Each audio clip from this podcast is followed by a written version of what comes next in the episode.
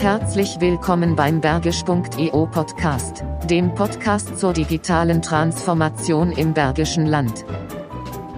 Der Name Forschungsgemeinschaft Werkzeuge und Werkstoffe klingt vielleicht ein wenig hölzern, doch die FGW vereint in direkter Nachbarschaft zu Remscheider Industriebetrieben Werkstoffprofis, Programmierer und Produkttester unter einem Dach. Gemeinsam arbeiten sie mit und für die bergische Industrie nicht nur an innovativen Materialien, sondern auch an zukunftsträchtigen Produktionsprozessen und digitalen Geschäftsmodelle. Einblicke in die Industrie der Zukunft gibt unser heutiger Gast, Dr. Peter Döltgen.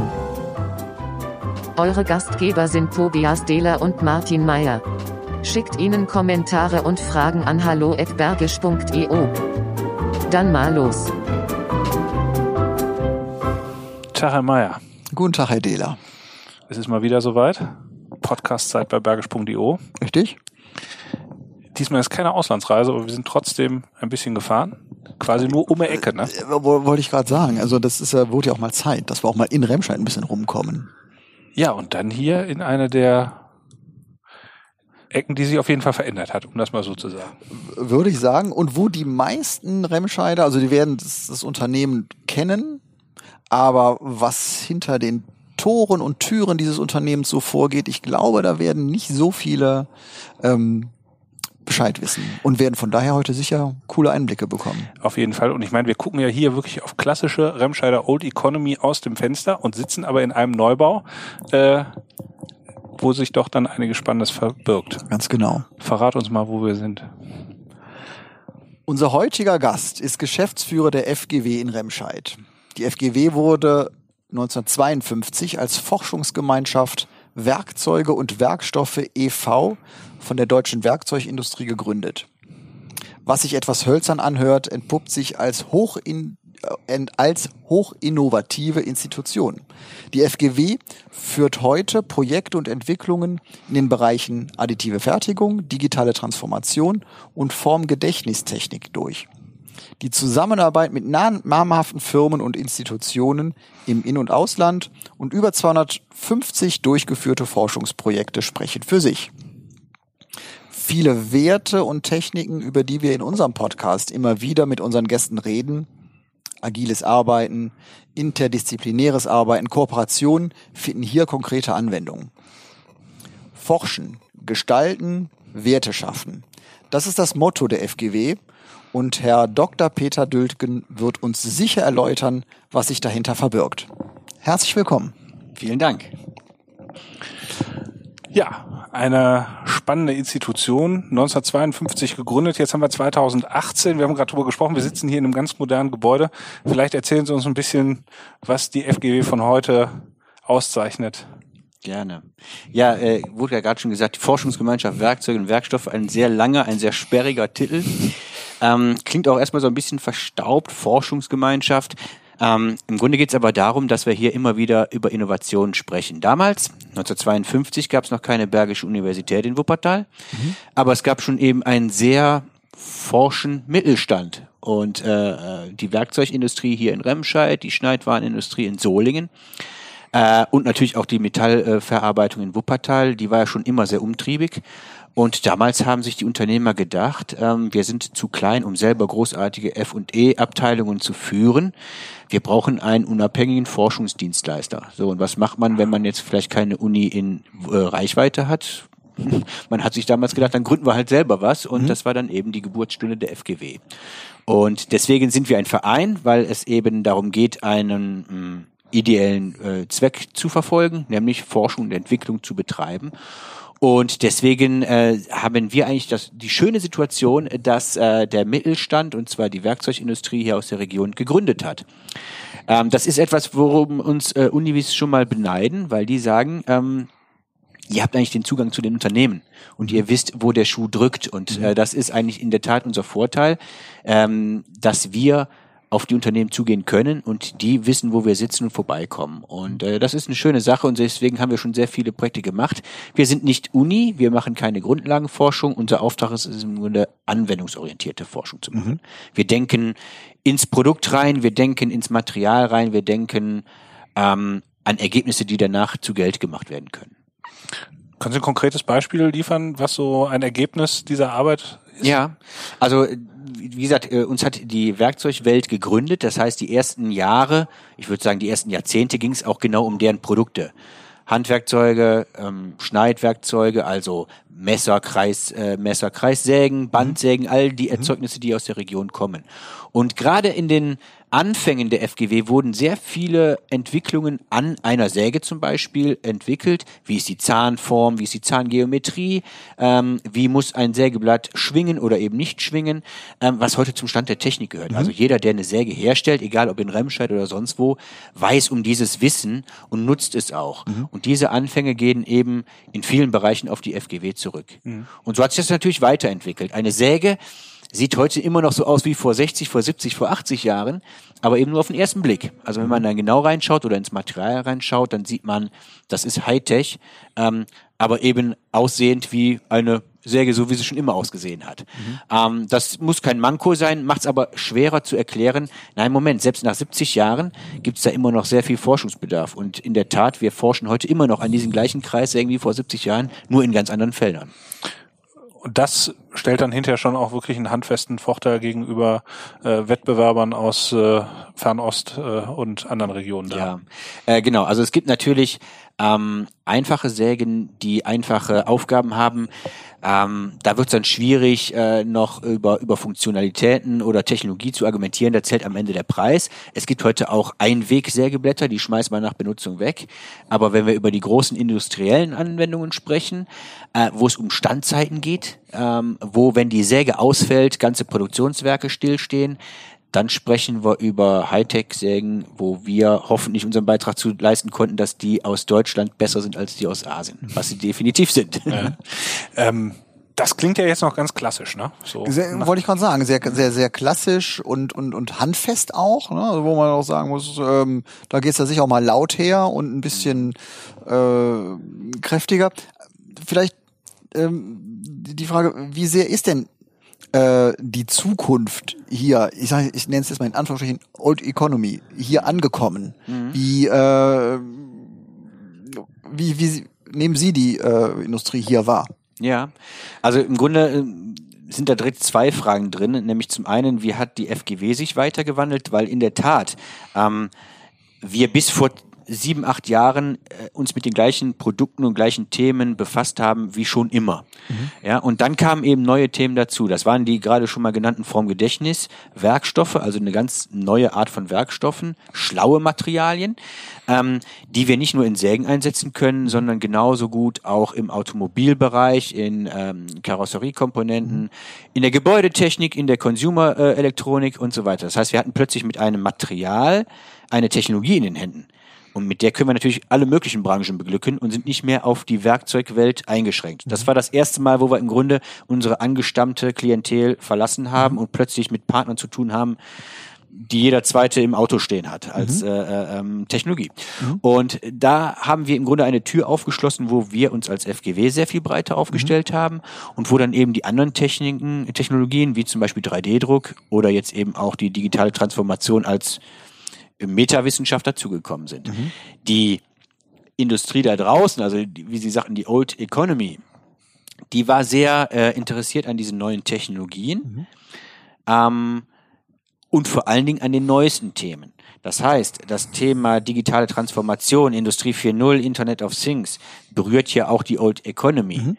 Ähm, deren Problem ist es nur, äh, diese Fragen so zu übersetzen, dass es konkrete Problemlösungen für deren äh, äh, Erzeugnisse gibt. Das heißt, man kann jetzt natürlich fragen, wenn einer seit 220 Jahren Sägen herstellt, was hat der jetzt plötzlich mit Internet of Things zu tun? Was hat der plötzlich mit Industrie 4.0 zu tun? Äh, er stellt sich aber die Frage. Und dann sind wir froh, wenn er zu uns kommt, damit wir gemeinsam über Lösungen nachdenken können. Und äh, es ist so, ähm, die meisten Unternehmen, die ähm, haben dieses diffuse Gefühl in sich, ich muss da auch was tun, sonst verpasse ich irgendeinen Trend. Ja, ähm, die können es aber nicht genau greifen. Also die kommen natürlich nicht mit einer kompletten Geschäftsidee hier rein oder sagen, alles klar, das ist mein altes Produkt und so soll mein neues ausschauen. Das ist total intelligent, das ist vernetzt, das äh, äh, kann dies und jenes. So ist es natürlich nicht. Die kommen mehr oder weniger rein und sagen, ich musste auch was tun. Ne? Ich habe gehört, ich muss da was tun. Ich, genau, und es gibt Umfragen, also deutschlandweite, dass, der, dass viele so denken. Ja. Sie wissen, sie müssen was tun, damit nicht irgendwas Schlimmes passiert. Da gibt's immer die tollen Beispiele äh, von früher, äh, dass ganze Firmen vom Markt verschwinden und das will, wollen die natürlich nicht, aber sie haben nicht einen Masterplan oder ähnliches, sondern manche kommen auch irgendwie rein und sagen, mach das irgendwie Industrie 4.0 tauglich. Ja? Das ist dann eben die Kunst und Herausforderung zu sagen, okay, ähm, da gehen wir gerne ran und wir begleiten dich in dem Prozess, weil letztendlich ist es ein Prozess. Man fängt ganz oft technisch an zu argumentieren oder sagen, das ist mein Produkt und mach mal was draus, bis man merkt, ähm, naja, also da hört äh, eben die Reise nicht auf am Produkt. Viele ähm, nach dieser Phase, wo man über Produkt gesprochen hat, redet man plötzlich über Vertriebsmodelle, über Geschäftsmodelle, über andere Themen, äh, die jetzt erstmal mit dem technischen Produkt gar nichts zu tun haben. Und dann merken wir, dass manche sogar bereit sind, komplett ihre Vertriebsstrategie zu digitalisieren und sagen, ich verkaufe am Ende vielleicht gar nicht mehr das Produkt, sondern die Nutzung des Produktes. Ja, äh, ich will jetzt mal lapidar sagen, das Produkt kostet ich gar nichts mehr, nutze es halt, aber die Nutzung, die lassen wir uns vergüten. Und damit können sich natürlich ganz neue Märkte aufschließen oder ich bin eben ähm, hybrid unterwegs. Ich habe einmal mein, mein physisches Produkt, aber ich habe eben auch noch ein Bündel an Dienstleistungen drumherum, äh, die ich vorher entweder als technischen Service bereithalten musste oder die es vorher gar nicht gab. Das bedeutet ja schon wahrscheinlich für Sie als FGW eine große Veränderung, weil Sie sich nicht mehr nur als die technischen Profis, also die Werkstoffprofis verstehen müssen, sondern weil Sie auf einmal auch Menschen, die über die Geschäftsmodelle und über die digitalen Vertriebsstrategien etc. nachdenken, äh, im Team brauchen. Und das Gleiche passiert ja eigentlich auch in den Unternehmen. Ne? Also ich sag mal, so ein klassischer Werkzeughersteller, der hat dann einen Vertrieb und der Vertrieb hat ein Inland und einen Export und der hat auch vielleicht noch jemand, der sich ums Marketing kümmert und einen Agenturpartner und die haben eine Fertigung. Und es gibt so Strukturen, die ja seit Jahrzehnten teilweise über 100 Jahre äh, funktionieren und jetzt kommt da auf einmal einer und sagt, wir müssen mal über digitale Geschäftsmodelle reden, das lässt sich ja nicht in jedem Organigramm mal ebenso darstellen. Ähm, äh, wie, wie haben Sie das selber geschafft und welche Tipps geben Sie da auch Ihren Industrieunternehmen mit an die Hand oder ja, gibt es da überhaupt eine Blaupause oder? Ja, nicht direkt eine Blaupause, aber es gibt schon ähm, einen gemeinsamen Nenner. Und zum einen, das Wichtigste ist, dass die Geschäftsführung es möchte ähm, und es sehr aktiv unterstützt, diesen Prozess. Ähm, es wird schwierig, wenn ähm, eine Entwicklungsabteilung oder der Vertrieb es möchte und die Geschäftsführung würde sagen, mit so einem Schnickschnack brauchen wir uns nicht aufhalten. Oder das ist doch Marketing oder sowas. Also dann, dann hat man ein Verständnisproblem und da im Mittelstand äh, man sehr schnell bei der Geschäftsführung steht, weil es eben nicht sich äh, zwischen Ebenen geht, ist es da schon wichtig. Wir kennen Unternehmen, wo die Geschäftsführung auch das wirklich vorgibt. Also die müssen eher äh, die Widerstände im eigenen Unternehmen äh, äh, brechen, als dass der Chef überzeugt werden muss. Äh, das macht die Sache natürlich leichter, weil wenn der Chef davon überzeugt ist, äh, kann man es auch zur Not durchsetzen. Idealerweise, und das merkt man immer wieder bei der Digitalisierungsfrage, es gibt da so Reifegradmodelle und man merkt relativ schnell, wenn man digitalisieren möchte, geht man ganz tief ins Eingemachte, man geht an die Unternehmenskultur. Und ähm, dann ist es nicht eben so, dass man sagt, okay, dann mach das mal so. Der Hardcore-Ingenieur hat auch ein Problem damit und muss auch erstmal überzeugt werden, dass plötzlich so ein App-Schnickschnack drumrum den eigentlichen Mehrwert darstellt. Weil natürlich der Wert seines Produktes, wenn ich jetzt lapidar sage, na, das kriegt der Kunde geschenkt und danach zählen wir, wie oft das einsetzt, äh, plötzlich findet die Wertschätzung des Produktes nicht mehr statt. In den Augen des Ingenieurs. Der muss ja also genauso überzeugt werden. Ich brauche plötzlich ITler, ich brauche Programmierer. Äh, Die hat es vorher gar nicht gebraucht. Ja?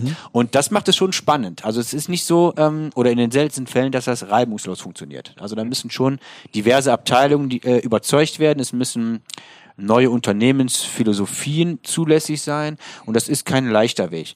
Bei uns in der Forschung ist es etwas leichter, weil wir leben ja von der Veränderung und der Innovation. Ne? Jetzt habe ich natürlich auch Werkstoffwissenschaftler, die haben ich hätte fast gesagt, jahrzehntelang sich Atome angeschaut.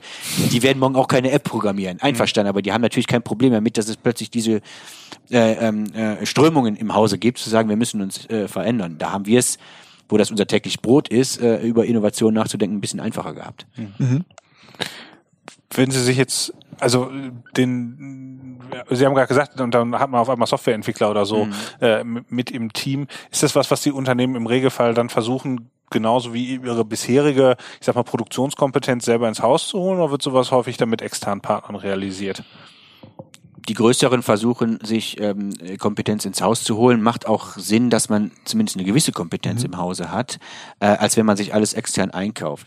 Es gibt ja auch mittlerweile Angebote, äh, dass man reine Programmieraufgaben nach Indien verlagert, ohne sich selber drum kümmern zu müssen.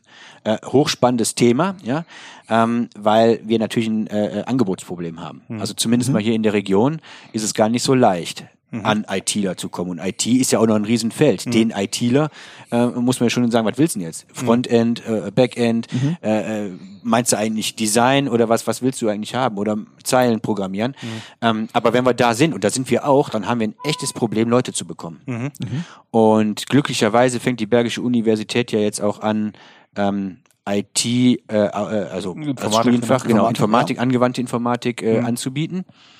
Weil der Informatiker, es gibt ja auch theoretische Informatik, mhm. ähm, ja, der kann aber im mittelständischen Unternehmen jetzt nicht so viel reißen, weil der nämlich eine ganz andere Sicht auf die Themen hat. Mhm.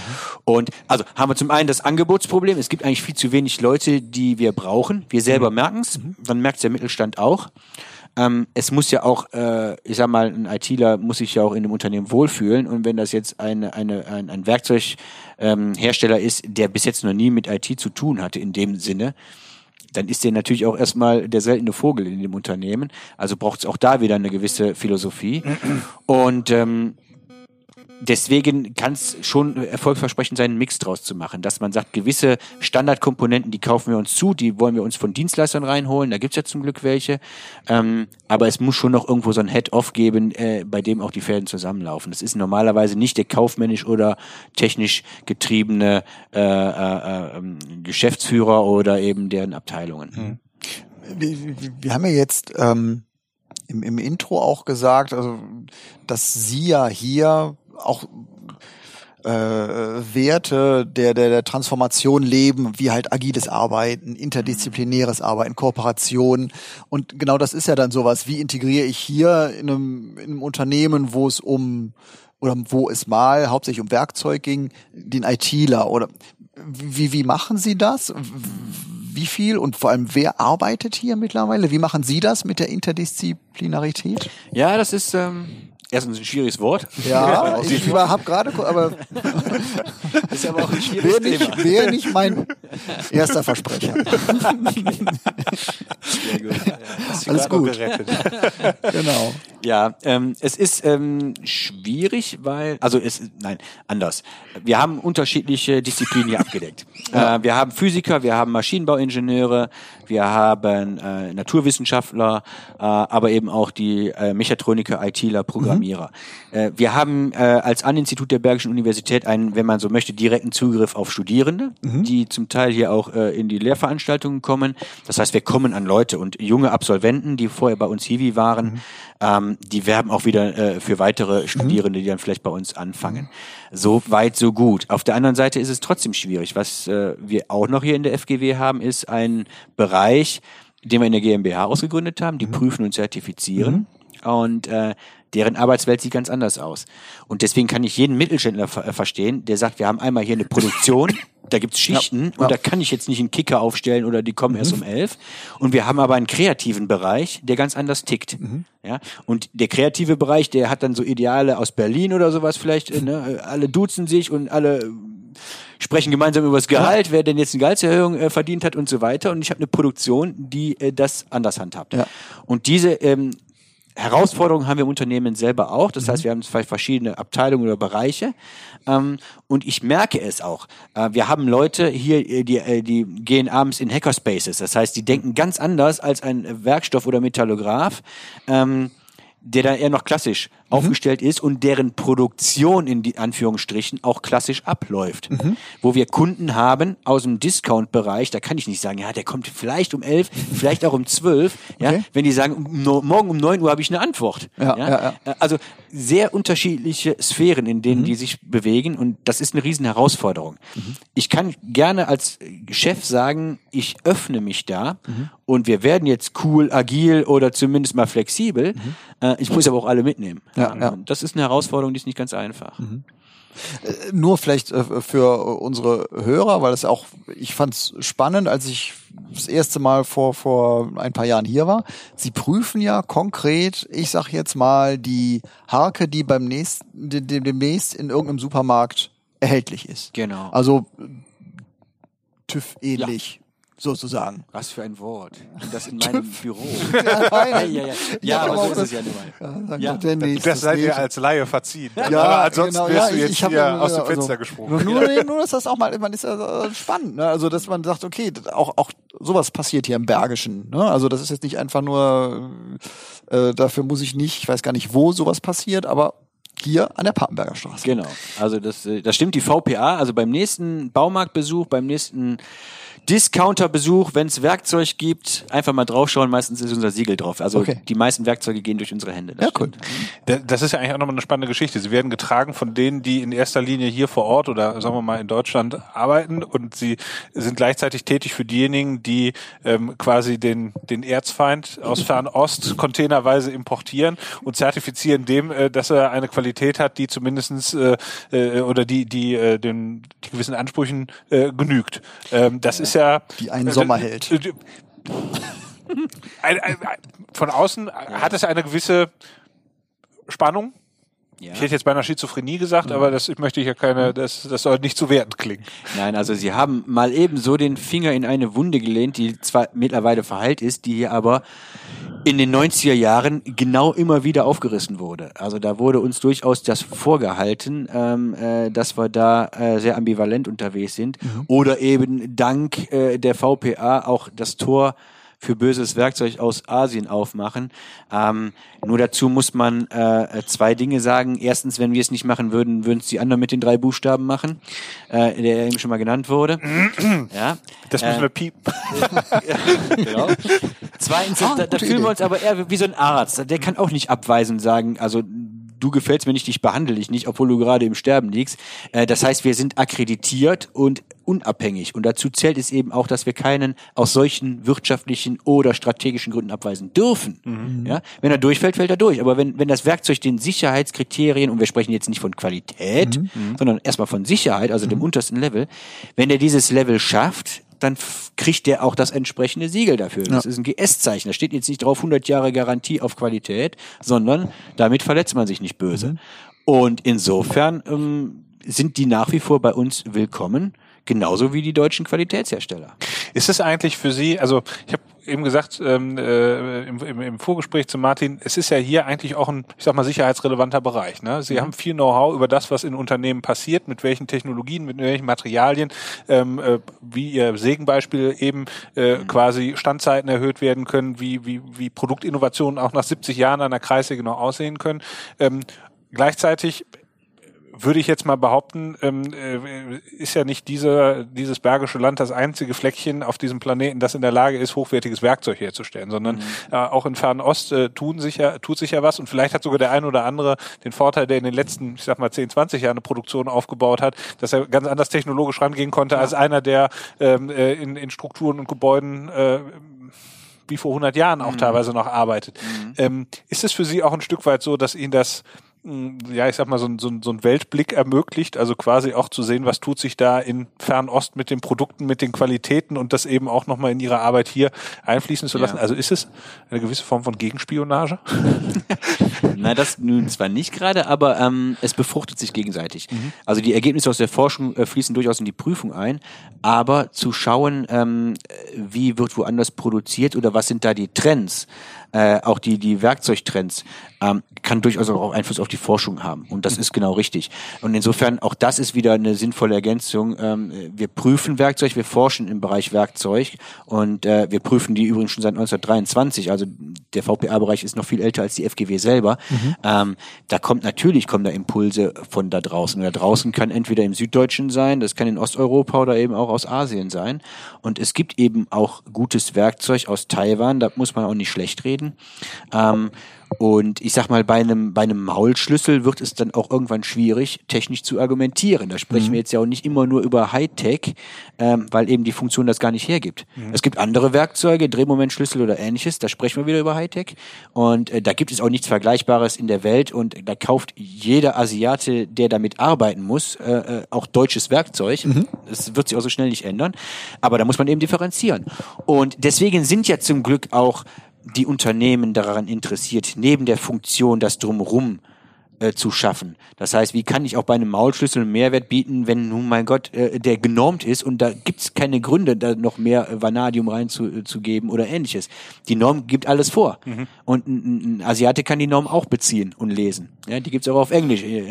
Insofern ähm, wird es da schwer, sie sagen, ja, aber mein Maulschlüssel ist noch, noch, noch viel besser. Ne? Die sind besser verarbeitet, aber die Qualität und die Funktion letztendlich, die ist schon vergleichbar. Und insofern sind wir froh, dass die Werkzeugindustrie hier innovativ denkt und erkannt hat, dass man eben mit äh, Industrie 4.0 oder eben in die mit der Anbindung in, ins Internet äh, Mehrwerte und Zusatzfunktionalitäten schaffen kann. Übrigens ja auch wieder, äh, wie sich so alle Podcast-Folgen immer miteinander verweben, im Endeffekt genau die Geschichte, die Inga Bauer erzählt hat, als sie irgendwann gesagt hat, die Rohrsteckschlüsselproduktion hat sich für sie hier in Remscheid nicht mehr gelohnt Richtig. und ähm, äh, sie sich dann auf ganz, ganz andere Themen äh, konzentriert hat äh, mit ihren Magnetleuchten und äh, da glaube ich dann auch IoT-Themen äh, mit reinspielen oder reinspielen können. Ähm, äh, das ist ja genau so ein Transformationsprozess, äh, der, der dann, der dann da spannend ist.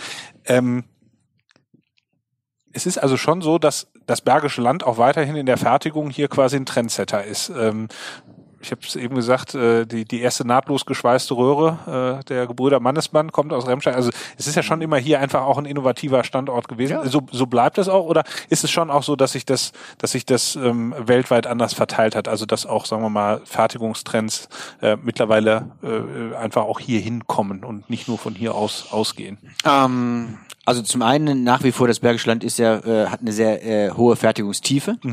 Und das ist sehr gut. Also äh, in anderen äh, äh, Regionen würden sie nicht um die Ecke den, ähm, die Härterei finden, einen Galvanisierbetrieb, einen Veredler, einen Lohnbearbeiter. Ähm, das heißt, äh, auch hier ist es ja nicht so, dass jedes Unternehmen alles in einer Hand äh, vorhalten muss, sondern es kann eben auch was rausgeben. Und da ist das Bergische Land eben ja, mit ein paar Kilometern hat man alle äh, Wertschöpfungsschritte äh, ähm, äh, Schritte, äh, abgedeckt. Und das ist nach wie vor ein Riesenvorteil, den man auch so weltweit erstmal nicht so schnell wiederfindet. Thüringen ist ja auch nochmal so ein, so ein Werkzeugschwerpunkt, okay.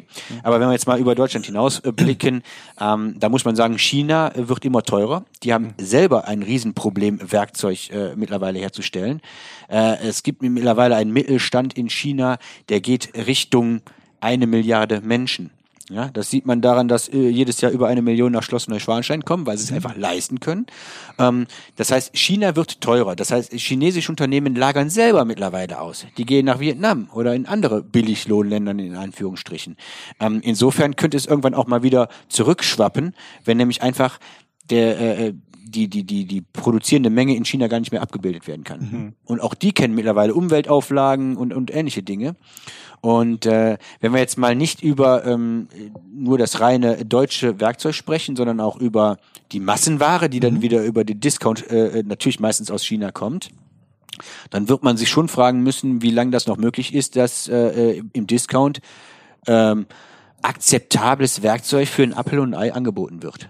Das ist schon spannend, weil äh, da gibt's eigentlich immer nur einen Trend nach unten, was die Kosten betrifft. Und in China gehen seit Jahren die Kosten nach oben. Ähm, das merken wir, dass immer mehr geprüft werden muss, weil eben klar ist, wenn der Preis nach unten geht, ja, aber die Kosten nach oben, wo bleibt's dann? Ja, geht das dann zu Lasten der Qualität oder Sicherheit? Ähm, Fertigungstrends, äh, wenn man jetzt hier in die, in die, also es gibt auch in Taiwan vollautomatisierte Fertigungsbuden, wo man sagt, wow, ja, da kann man nicht nur vom Boden essen, sondern die sind auch wirklich vernetzt und vollautomatisiert, die Maschinen dort. Und die stellen Werkzeug her. Ja, äh, genauso wie es auch hier noch äh, äh, mittelständische Unternehmen gibt, die stellen seit Jahrhunderten gutes Werkzeug her, aber wenn man da reingeht, denkt man, wo ist denn hier das Licht geblieben? Ja? Äh, das Das gibt's lebe der Manchester-Kapitalismus. ja, aber einfach, ne, die- die können's, aber die sagen sich natürlich auch, lass mich mal in Ruhe mit irgendwelchen anderen Themen drumherum. Aber ähm, was wir ähm, feststellen, ist, dass der Mittelstand hier sehr gut aufgestellt ist, dass die natürlich schon sehr gut automatisiert sind. Es gibt immer immer noch manuelle Fertigungsschritte, das bleibt auch so. Aber was ich sagen will ist, die haben ja mittlerweile nicht nur die Produktion gut im Griff und die ist auch sehr vernetzt, sondern die denken auch im Produkt vernetzt. Mhm. Und das ist eben ein Riesenvorteil hier in der Region. Und ähm, wenn man jetzt in andere strukturschwächere Regionen in Deutschland gehen würde, dass es zum Beispiel auch ähm, Veranstaltungen gibt zum Thema Industrie 4.0 und dann kommen alle zusammen, weil man eben schnell da ist. Mhm. Das gibt's ja nicht in jeder Region. Mhm. So und äh, insofern braucht sich diese Region hier nicht zu verstecken. Dass Industrie 4.0 deutschlandweit noch nicht im Mittelstand so angekommen ist, das verwundert mich nicht weil auch selbst große noch starke Transformationsprobleme haben, diesen, diesen Wandel hinzubekommen in jedem Internetauftritt steht es natürlich drauf und auf jeder äh, Hannover Messe kann natürlich jeder Industrie 4.0, aber wenn man genau hinschaut, geben auch die Großen zu, so weit sind sie in Wirklichkeit noch nicht. Äh, vielleicht äh, aus, aus Ihrer Sicht bedeutet, also wo, wo liegt denn Industrie oder was ist denn Industrie 4.0 aus Ihrer Sicht mhm. jetzt, wenn Sie sagen, da sind viele Unternehmen noch gar nicht, die es aber vielleicht auch von sich behaupten? Ja, ähm, Industrie 4.0 ist ähm, also mehr als das, was man heute äh, gerne als dies verkauft. Industrie 4.0 deckt ab, ähm, ich kann Daten erheben, technisch, mhm. ich kann Daten sammeln, ich kann sie aggregieren, also mhm. zusammenbringen, clustern, klassifizieren und ich kann daraus Schlüsse ziehen. Für viele hört da Industrie 4.0 auf. Spannend kommt jetzt eigentlich der nächste Schritt. Ich kann mit Technologien äh, wie Big Data nicht nur Schlussfolgerungen ziehen, sondern meine Produktion kann daraus selbst lernen, sich weiterentwickeln. Mhm. Und dann wird's eigentlich erst spannend. Also äh, weiß nicht, ob das dann Industrie 5.0 wäre, aber zu sagen, ähm, ich bin dann schon super aufgestellt, wenn ich weiß, was meine Produktion macht. Das mhm. stimmt. Noch besser wäre, wenn ich dieses Wissen auch nutze, um dann zum Beispiel Material einzusparen, um die Produktion flexibler oder effizienter zu machen oder um aus den Daten, die bei meinen Kunden anfallen, schon die Probleme ableiten mhm. kann und Lösungen anbiete, bevor der Kunde überhaupt um die Ecke kommt. Mhm. Dann sind wir in den klassischen Bereich Big Data. Und ich meine, Amazon und, und äh, andere haben erstmal angefangen, Daten zu sammeln, ohne zu wissen, was man damit machen will. Also die Verwertung stand noch gar nicht mal im Vordergrund, mhm. sondern erstmal haben wollen. Mhm. Ja. Und jetzt ist es natürlich für den Mittelständler schwieriger, Big Data äh, zu machen weil so viele Daten gar nicht anfallen. Ja? Mhm. Aber da kann man erstens mit den Algorithmen, die man nicht neu schreiben muss, sehr vieles schon rüber übernehmen. Und zweitens kann ich natürlich auch über die Historie, über einen gewissen Zeitraum an, an Big Data kommen. Mhm. Und das ist etwas, wo ich sagen würde, da fängt es eigentlich an, da fängt an Industrie 4.0 Spaß zu machen. Mhm. Ja? Also Wissen zu haben, super, aber es dann auch entsprechend zu nutzen, dass meine Produktion, dass meine Produkte irgendwann mal selbst optimierend werden. Mhm da ist ein, da ist dann, da sind wir im Bereich der Kür. Okay. es bleibt also noch viel zu tun. Hm, ich würde gerne noch mal so ein bisschen zurückkommen auf dieses, äh, auf den, den Kerngedanken von Bergisch IO. Sie haben das eben angesprochen. Ähm, es gibt hier eine starke Industrie, ähm, äh, aber es braucht eben auch die Partner außen drumherum. Ähm, wie schätzen Sie da so die, die, die, ich sag mal, die, die Dienstleister und ich sag mal, das, das, das Ökosystem um die Unternehmen drumherum hier im Bergischen Land ein? Sehr gut aufgestellt. Ja? Sehr gut aufgestellt. Wir haben jetzt einen Forschungsantrag eingereicht mit einem klassischen Sägenhersteller, der von ähm, Industrie 4.0 oder überhaupt über IT-Kompetenz äh, recht wenig Ahnung hat. Warum mhm. auch? Der hat halt Sägen hergestellt und der will jetzt wirklich in eine komplette digitale Geschäftsstrategie. Mhm. Der haben wir IT-Partner hier aus der Region und mhm. zwar im Umkreis von, ich würde sagen, höchstens 25 Kilometer dazu gebracht. Okay. Und äh, die, sagen wir mal, ähm, die IT-Sicherheit abdecken, die die Programmierung übernehmen, die das Frontend äh, abbilden, die Big Data können. Das haben wir alles hier in der Region. Und das war also ein Riesenvorteil, weil letztendlich trotz allem zählt die räumliche Nähe. Aber das Schöne war, dass wir sehen konnten, es, es gibt ja diese Kompetenzen hier in der Region. Mhm. Und deswegen würde ich sagen, ist diese Region sehr gut aufgestellt. Es muss ja nicht jeder Mittelständler, der bis jetzt nur Werkzeug gemacht hat und auch nur Werkzeug kann, äh, sich die Herausforderung stellen, IT-Leute einzustellen, äh, das Ganze neu zu denken, eine neue Philosophie zuzulassen. Wir haben sehr gute Dienstleister und Partner hier in der Region. Ähm, jetzt sagen wir mal an die Dienstleister oder an diese ja an die an diejenigen quasi gerichtet wo sehen Sie noch Bedarf wo gibt es noch Themen wo Sie sagen äh, da da da lächzt die Industrie nach da könntet ihr Dienstleister auch noch mal ein bisschen näher hingucken und euch da aktiver positionieren gibt es da was hm. Jetzt rein technisch weiß ich nicht. Es gibt auf jeden Fall mehr Bedarf, die beiden zusammenzubringen. Mhm. Also ähm, das ist, glaube ich, die, die, diese Schnittstelle ist eben das Wichtige. Äh, und dann muss es die IT-Welt, so nenne ich es jetzt mal, schaffen, die Probleme der Werkzeugwelt zu übersetzen. Was braucht er denn gerade? Ähm, das ist für den Werkzeug oder überhaupt für den klassischen Hersteller erstmal schwierig. Wenn ich dem sagen würde, ähm, fütter die erstmal mit einer kostenlosen App an und nach einem Monat machst du Zusatzfunktionalitäten für ein Euro oder sowas, ja, was jeder aus dem Consumer-Bereich kennt. Erstmal anteasen und wenn man dann die Sachen toll findet, muss man dafür zahlen da ist ein, äh, äh, ein klassischer Werkzeughersteller erstmal von der Denke her ganz weit weg. Hm. Und das, wenn da ein Dienstleister sagt, pass auf, da kann ich dir ein ganz neues Geschäftsmodell zustricken. Vergess mal gerade dein Produkt. Hm. Äh, Geld verdienst du demnächst auf dem Handy. Ja, weil nämlich so und so viel tausend Nutzer äh, das dann einkaufen. Und dafür brauchst du im Hintergrund aber die und die Technologie und da brauchst du auch ein Service Center oder wie auch immer. Dann wird's spannend. Und da müssen die Leute noch mehr miteinander reden. Da muss mehr Verzahnung stattfinden. Verzahnung und vor allem, ich habe oft den Eindruck, dass sie auch die gleiche Sprache sprechen. Also da, ich, das ist oftmals mein Eindruck, dass das da ein bisschen hapert. Also man redet zwar miteinander, aber äh, klassische also Mittelständler der sich mit dem Thema so noch nicht so auseinandergesetzt hat und einen ITler zusammenzubringen und auch so, dass sie sich voneinander erzählen und auch noch die Vorteile von einem eigenen Produkt äh, verständlich rüberzubringen, das ist auch öf öfter schon mal schwierig. Ja, aber auch verständlicherweise. Also wenn Ja. ich jetzt mein Wissen, was ich über Sägen, um mal bei dem Beispiel zu bleiben, Genau. habe, dann habe ich 200 Jahre Wissen im Produkt Säge. Ja. Und plötzlich soll der Mehrwert oder der, der eigentliche Selling Point in der IT liegen. Da habe ich natürlich Berührungsängste. Ja, das liegt in, vielleicht in der Cloud. Ja, wem gehört's? Wer, wer kann es mir stehlen?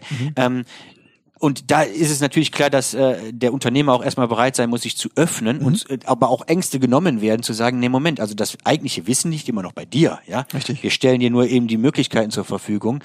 Ähm, aber deswegen ähm, kann ich verstehen, wenn dann erstmal ähm, Berührungsängste äh, äh, stehen. Und da müssen eigentlich beide Seiten bereit sein sie abzubauen, aber dann auch irgendwo eine, eine Sprache zu finden, wo man sagt, ah, okay, habe ich kapiert. Ja, du stellst genau. halt irgendeine Plattform äh, äh, zur Verfügung, aber die kannst du hosten, die kannst, kannst du Geld mit verdienen, aber mein Wissen über Sägen, ja, äh, das bleibt nach wie vor bei mir. Richtig. Ist schon spannend. Jetzt funktioniert das für die, die schon produzieren und die es seit Jahrzehnten, vielleicht Jahrhunderten gibt. Ähm, aber so gesehen ist das Bergische Land ja eigentlich auch ideal, wenn man mal noch neu anfangen will. Oder? Sie sind ja auch selber aktiv in der Gründerschmiede hier in Remscheid. Ja. Ähm, äh, äh, was gibt's da für Anlaufpunkte für, für Ideen, wo man sagt, ich, also Start-up und, und, und neue Geschäftsideen muss sich ja nicht nur auf bestehende Unternehmen beziehen und muss sich ja auch nicht immer nur auf, ich habe eine App, ich habe eine Plattform beziehen, sondern kann ja auch vielleicht nochmal ganz klassisch mit einem Produkt anfangen, was dann eben aber direkt mit einem äh, entsprechenden Ökosystem drumherum ähm, und, und entsprechenden digitalen Mehrwerten entwickelt wird. Ja. Ähm, Gibt es da eine Gründerszene für und wenn man, wenn man da jetzt selber als Gründer Ideen hat, wo sind da die richtigen Ansprechpartner? Ja, also wir sind genau äh, auch äh, Mitglied der Gründerschmiede. Bin ja sogar im Vorstand. Äh, ähm, insofern haben wir immer gesagt, die FGW steht zur Verfügung und bereit, wenn Gründer, die was Technisches wollen, äh, sich austauschen wollen. Also jeder Gründer äh, oder der mit einer technischen Idee äh, schwanger läuft, der kann gerne zu uns kommen und wir beraten den bis hin zu, komm, nimm unsere 3D-Drucker, kannst mal was ausprobieren. Das, das wurde auch schon in Anspruch genommen. Ähm, wir selber werden auch eine äh, nochmal ein, ein, ein Teil ausgründen, wo unsere eigenen Ideen, die also jetzt nicht äh, von Firmen sind oder die wir für die Firmen entwickelt haben, die natürlich nicht, aber wo einfach bei so vielen Innovationen immer auch mal eigene Themen abfallen, wo wir die vielleicht auch mal selber dann produzieren oder mal äh, verwerten. Ähm, äh, will sagen, ähm, da wo viele Ideen zulässig sind, kommen natürlich auch mehr Gründungsideen auf. Und ähm, das passiert natürlich an einem Standort, wo eine Universität ist, erstmal leichter, als wo keine Universität ist. Insofern begrüße ich zum einen, dass wir demnächst hier auch einen Uni-Standort bekommen mit der, mit der Rheinischen Fachhochschule. Einfach weil mehr Leute sich mit Ideen auseinandersetzen. Die müssen alle irgendwann mal eine, eine, eine Bachelor- oder Masterarbeit schreiben und schon sind die in einem Thema drin. Und wenn danach eine, eine Gründung abfällt, umso besser. Ähm, die Bergische Uni unterstützt das ganze Thema ja auch. Und wir sind ja auch an Institut, hier kommen auch Studierende hin.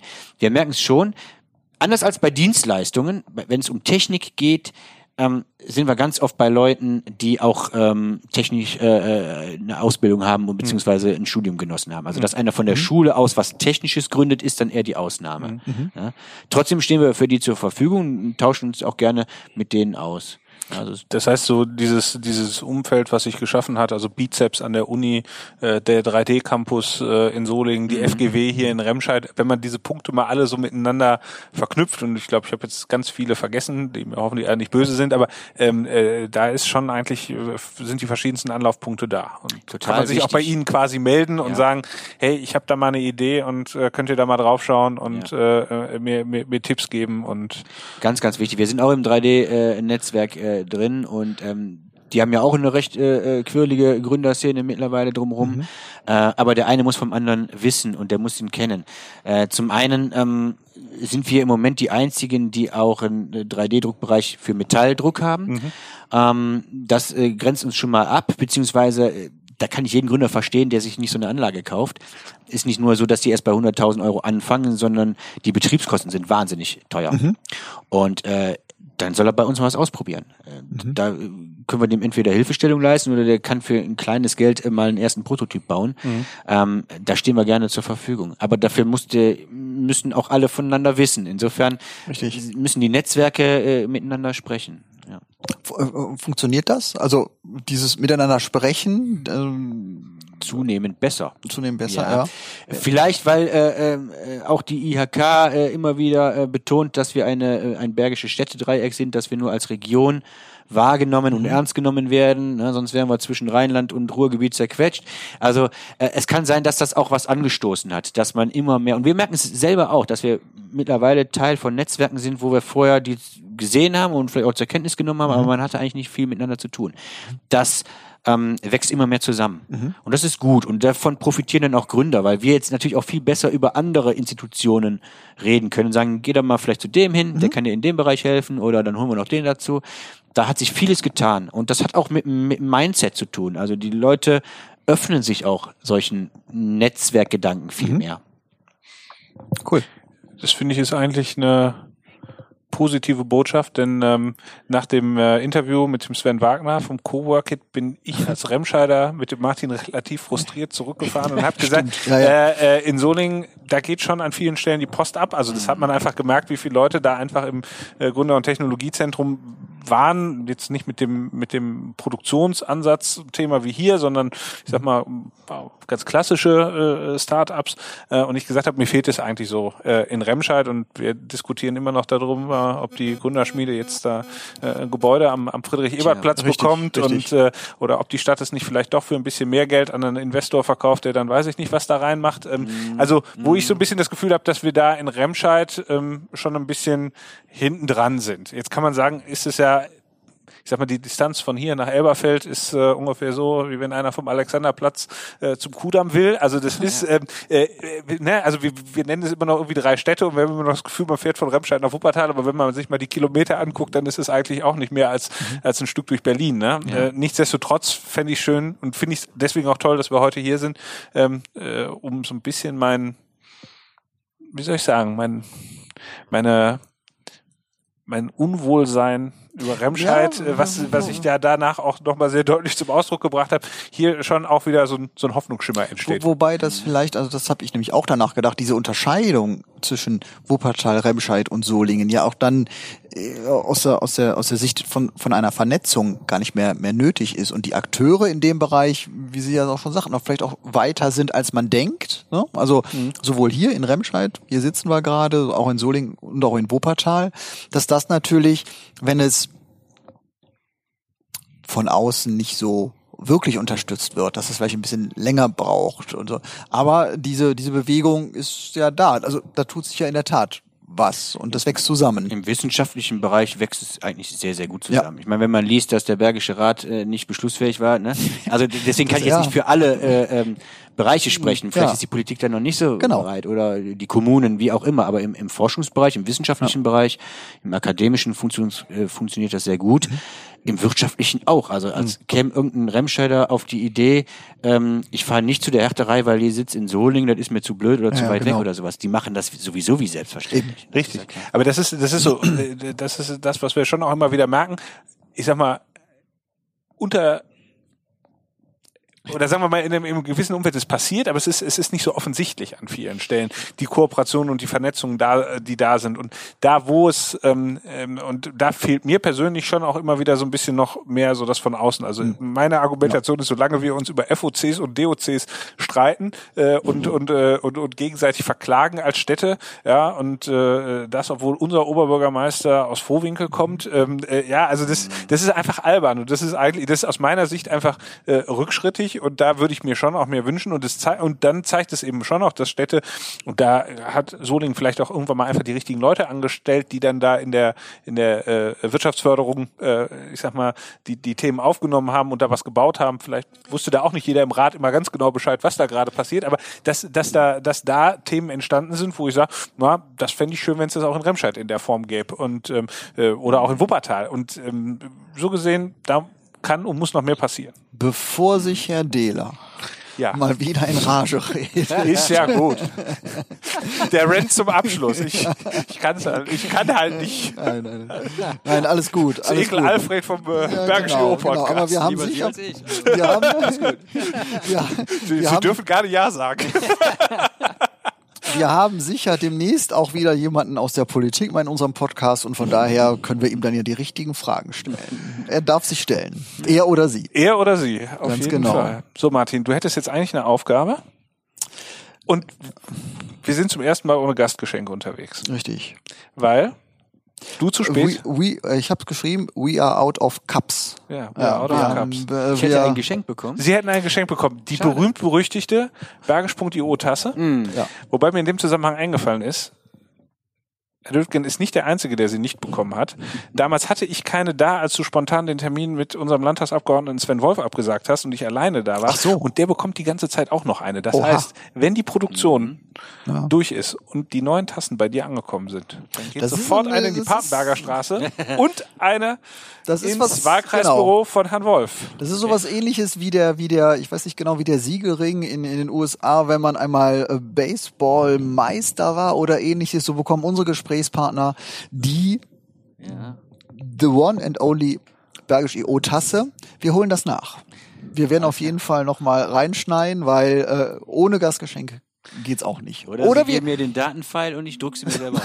Das, wär, das wäre das, alle- das, das, genau. das wäre eine metallgedruckte, Ja. aber die Ja. wäre wahrscheinlich unbezahlbar. wahrscheinlich. Wahrscheinlich. Ja, ja, genau. Ich freue mich so oder so. Das wäre wunderbar. Holen wir auf jeden Fall nach. Danke.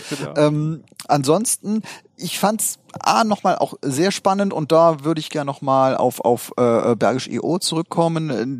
Der Aspekt der Vernetzung, das natürlich, Sie haben es Fertigungstiefe genannt und äh, da ähm, auch nochmal an alle Unternehmen, äh, Akteure im Bereich Digitalisierung nochmal bei Bergisch EO reinschauen sich eintragen oder aber den Eintrag vervollständigen und das Profil freischalten, ähm, weil da sind wir bei, Tobias, 100. das- Wir sind jetzt bei 130 ungefähr, die veröffentlicht Ja. sind.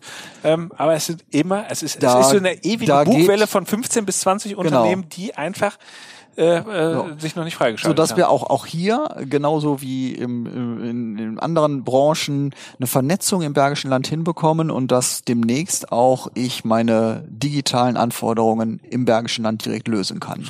Deswegen ab nach bergisch.io. Schöner hätte ich das nicht sagen können. Ansonsten vielen Dank, das war super spannend. Herzlichen Sehr Dank für gerne. die Einladung. Hat viel Spaß gemacht.